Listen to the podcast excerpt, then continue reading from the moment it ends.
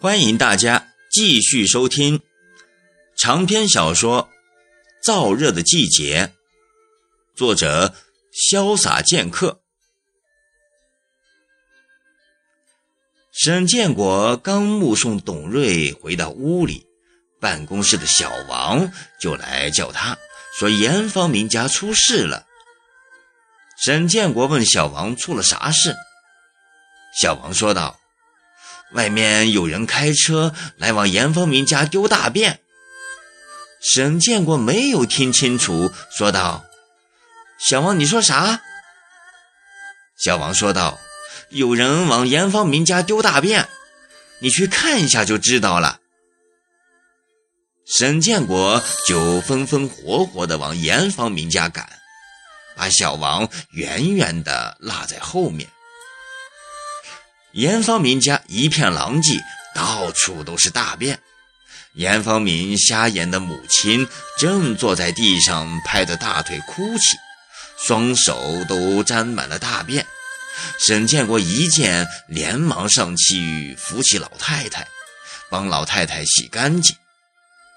老太太显然还没有刚从惊吓中出来。不停地厮打着沈建国，口中还大叫：“我不动，我不动，我只是一个瞎眼的老太婆，我可没惹你们呀！”严方明的老婆在旁边说道：“娘，这可是建国兄弟呀。”这时，严方明红着眼睛从外面冲了进来，抓起一把菜刀就往外跑，边跑边喊：“这帮龟孙，我跟你们拼了！”沈建国一见严方明的样子，就从后面喝住他，说道：“方明，你这是做啥？你去找谁拼命呀？”严方明脖子上的青筋暴露的喊道。这肯定是上午开车来的那个龟孙干的。严方明的老婆一听，也顾不上矜持，张着大嘴，一边哭一边埋怨严方明道：“看你，看你，天天值班值班，现在可好？你家里都不得安生了。人家说用钱也能把我们一家压死，还值傻子破班。”你万一有个三长两短的，像我们孤儿寡母的，可怎么过呀？沈建国就问严方明：“看清是谁干的了吗？”严方明说：“他没有看见，他值完班后就去买菜，买菜回来才知道出了这档子事。”沈建国说：“没有证据，那怎么行？”就是叫小叔来也没有啥办法。这时，张光忠从外面走了进来，说道：“刚才我解手时听到严方明家有哭闹声，就伸出头来看，刚好看见几个人慌慌张张的从严方明家出来，钻进了一辆面包车里就走了。”我觉得不大对劲儿，就记下了他的车牌号码。沈建国听后一拍大腿，说道：“这不就得了？我这就给小叔打电话，去查一查那辆车是谁的。”小叔一接电话就说道：“沈哥，怎么吴小航在厂里又不老实了吗？”沈建国忙说：“不不不不，就把严方明家的事说了。”小叔听后很生气。沈建国在话筒里都能听到小叔重重的呼吸声。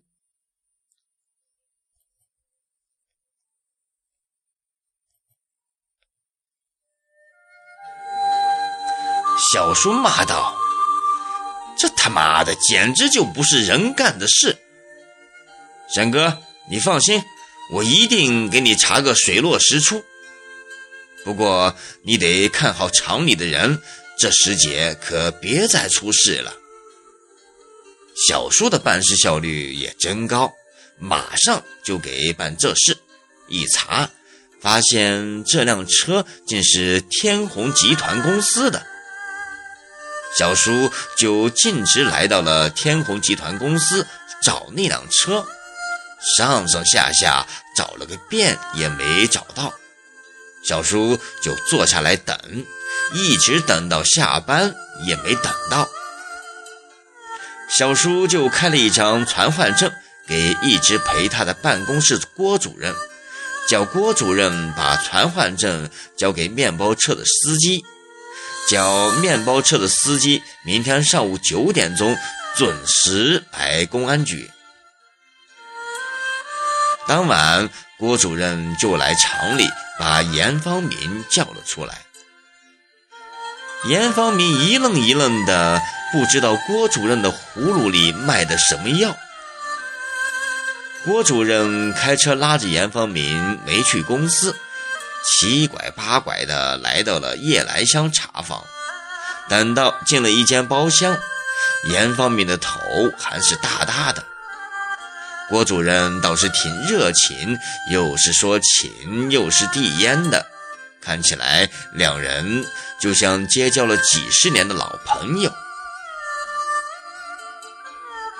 严方明坐下来就问道：“郭主任，你找我有啥事？”郭主任一笑，用手拍了拍严方明的肩膀，说道：“哎，什么顾主任？”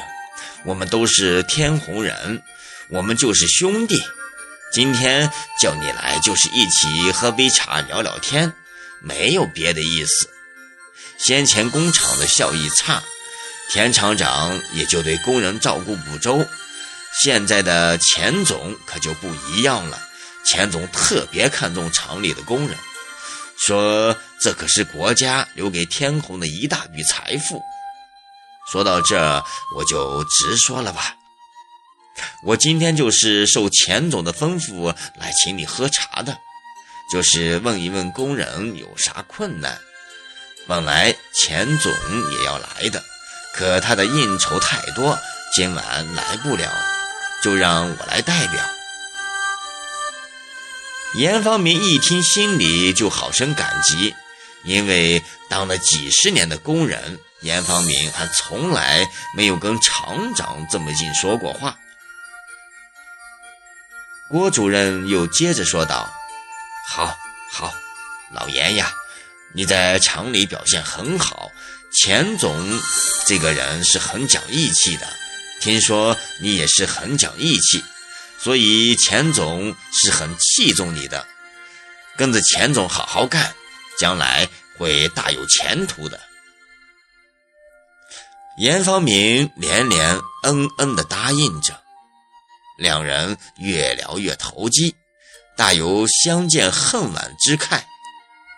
不一会儿就不分你我了，兄弟长兄弟短的叫着。夜有点深了，严方明看了几眼郭主任，说道：“你今晚有心事？”郭主任低着头没说道。没没有，严方明的性子就起来了，腾的一下站了起来，说道：“那你就看不起我严方明，我走就是了。”郭主任一听急了，上前把严方明拉过来坐下，过了一会儿才说道：“这叫我咋说呢？”严方明说道：“咋说？”咋说就咋说呗。郭主任又看了严方明一眼，说道：“那我可就说了，是这样的，方明兄弟，钱总向你赔礼了。”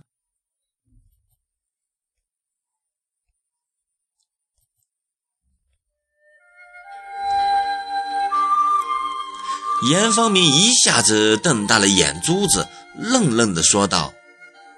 啥？你说啥？郭主任叹了口气说道：“哎，今儿今儿和你闹矛盾的是钱总的亲戚，真对不起。钱总知道后，狠狠地克了他们一顿。这不，现在钱总还在凶他们呢。严方敏一下子闷了，呆呆地坐在那里不动。郭主任看了看严方明的脸色，说道：“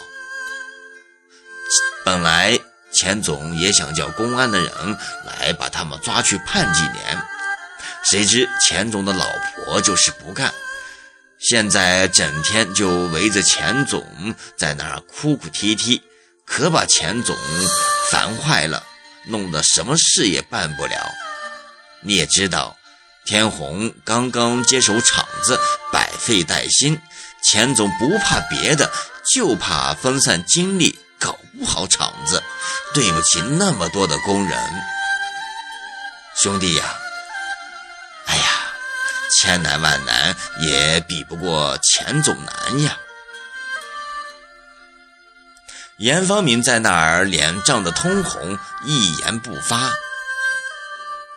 郭主任又不咸不淡地说了一会儿，见严方明那儿还摆着肉头阵，心里就有点沉不住气，连连发问：“我说老弟呀，钱总可等你回话呢，你倒是说个痛快话呀！”严方明被追问了好多次。不回答都不好意思了，就随口说道：“老哥，你说咋办呢？”郭主任一见严方明这么说，就笑了，一把抱住严方明的肩膀，说道：“这才是兄弟，痛快！钱总的眼光没错。嗯，我说老弟，我看这事是宜小不宜大，宜了了不宜小。”严方明不解地望着郭主任说道：“我咋听不明白？”郭主任就说：“我说呀，这是闹起来对钱总、对你、对厂子都不好。你想呀，这是一在厂里嚷嚷起来，厂里那些想浑水摸鱼的人不趁机捣乱才怪呢。”这些人一捣乱，厂里的建设就肯定受影响。到时厂里没有钱发工资，不就乱了套？所以我就说这事弄大了，对谁也没好处。严方明顺着郭主任的话一寻思，觉得还真是那么回事，就下意识的不住的点头。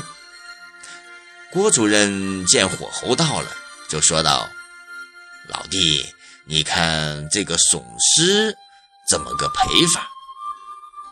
严方明一听说要赔偿，又瞪起了眼珠子，说道：“你说这话就是看不起人了。”郭主任听完就拍着手笑着说道：“你和钱总真是性情中人啊！”你怎么都跟钱总想到一块儿去了？好，不提这事。还有另一件事，钱总说了，你值班是认真负责的，钱总很满意，就奖励你二千块钱。郭主任说完，就把一个信封放在了严方明面前。严方明说道：“你这是干啥？”郭主任说道：“这是天虹的工人，工人干好了工作就该奖励。老总给工人发奖金有什么奇怪的？这是太正常的事了。来，快拿着。”严方明又推了几次，郭主任就不高兴了，说道：“你是不是认为你不称职呀？你不收下奖金？”可就是承认你不称职了。严方明说道：“像我这样工作的人多了，像董科长、沈见过他们。”郭主任说道：“不忙不忙，等到钱总了解清以后，也会一个一个奖励他们的。老弟，你那事我看就写一个撤案书就行了。最好不要让厂里的人知道这事。严方明用力点了点头，说道：“你就放心吧。”好了，长篇小说《燥热的季节》今天就播讲到这。明天这个时间，欢迎大家继续收听。